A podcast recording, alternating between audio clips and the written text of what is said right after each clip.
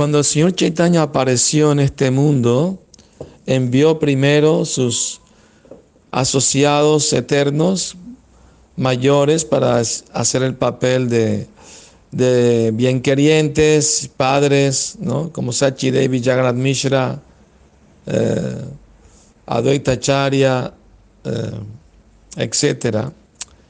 Y el día que nació el señor Chaitanya era luna llena, y como hoy, y hubo un eclipse lunar.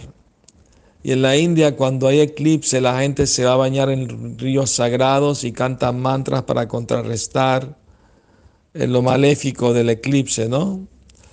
Y entonces Adwaita Charya y Haridas Thakur fueron a bañarse al río Ganges y vieron miles de personas bañándose y cantando los santos nombres de Krishna. Haridas Thakur y Adwaita Charya estaban bailando en éxtasis y uno se decía al otro que este eclipse nunca termine porque la gente está cantando los santos nombres. Y esa es la misión del Señor Chaitanya, hacer que todo el mundo cante Hare Krishna, los santos nombres del Señor. Las vecinas venían a ver al niño, eh, la esposa de Acharya, Sita Takurani, vino a verlo y vio que los rasgos físicos del niño eran igualitos a Krishna, excepto el color. Tenía las marcas divinas en la planta de sus pies, con los diferentes símbolos como el disco, la caracola, eh, etcétera, el pez. Entonces, eh, las vecinas venían a la casa a ver el niño y el niño se ponía a llorar.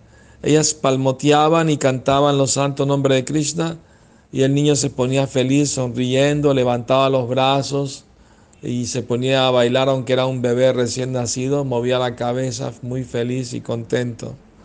Y cuando dejaban de cantar, se ponía a llorar otra vez. Así se turnaban durante todo el día cantando los santos nombres y así él estableció desde su nacimiento su misión, difundir el mensaje de la conciencia de Krishna, que principalmente es cantar los santos nombres de Krishna. Eh, cuando el niño creció un poco más, empezó a salir de la casa a gatear y un día una enorme cobra vino y lo con sus anillos lo rodeó. Y él estaba muy feliz, sonriendo, no tenía miedo. Y la cobra no era otra que Ananta Shesha, donde yace el señor Vishnu. Ananta Shesha pensó, hasta una serpiente mundana como Kaliya pudo tener pasatiempos con mi señor ¿por qué no puedo también tener pasatiempos con él? Así que lo rodeó con su anillo, él se acostó sobre la serpiente refrescándose con el, el cuerpo que es fresquito de las serpientes.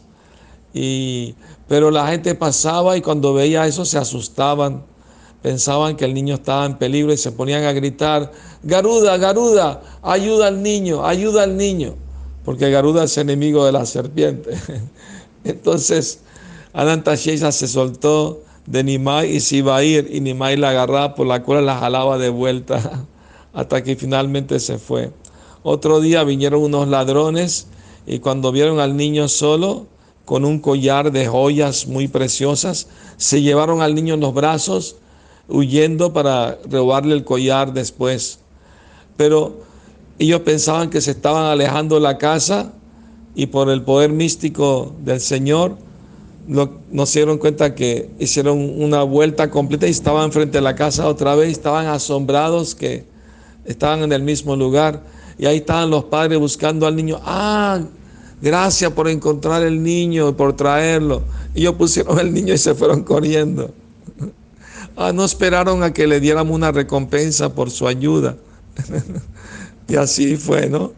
Y muchos pasatiempos maravillosos sucedieron. Por ejemplo, uno, un pasatiempo fue que un, un, brahmana, un devoto, viajaba y se quedó en la casa de, de los padres del señor Chaitanya, Jagannath Mishra y Sachi Devi, y él cargaba una deidad de Krishna con él que viajaba con ella y solo comía lo que le ofrecía su deidad. Entonces ellos le dieron todos los eh, ingredientes necesarios, él se puso a cocinar y estaba ofreciendo con la, la campanita la comida y vino el niño Nimai y empezó a comer directamente del plato de Krishna.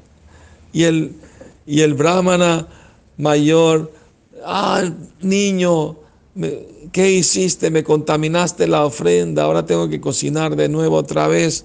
Vinieron los familiares, disculpe niño, no sabes, ignorante.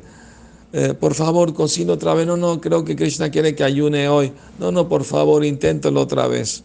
Y así él se puso a cocinar de nuevo. Y, y ya en la tarde, eh, casi de noche, cuando estaba tocando la campana, apareció el niño de la nada y se puso a comer la ofrenda también de nuevo. Y el brahmana estaba que se jalaba los pelos de la cabeza, niño, ¿por qué haces eso?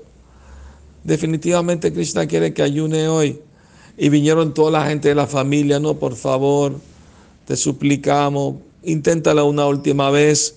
Vamos a encerrar el niño bajo llave para que no te moleste. Y, y aquí están los ingredientes, por favor. Bueno, bueno, está bien, lo voy a intentar una última vez por hoy.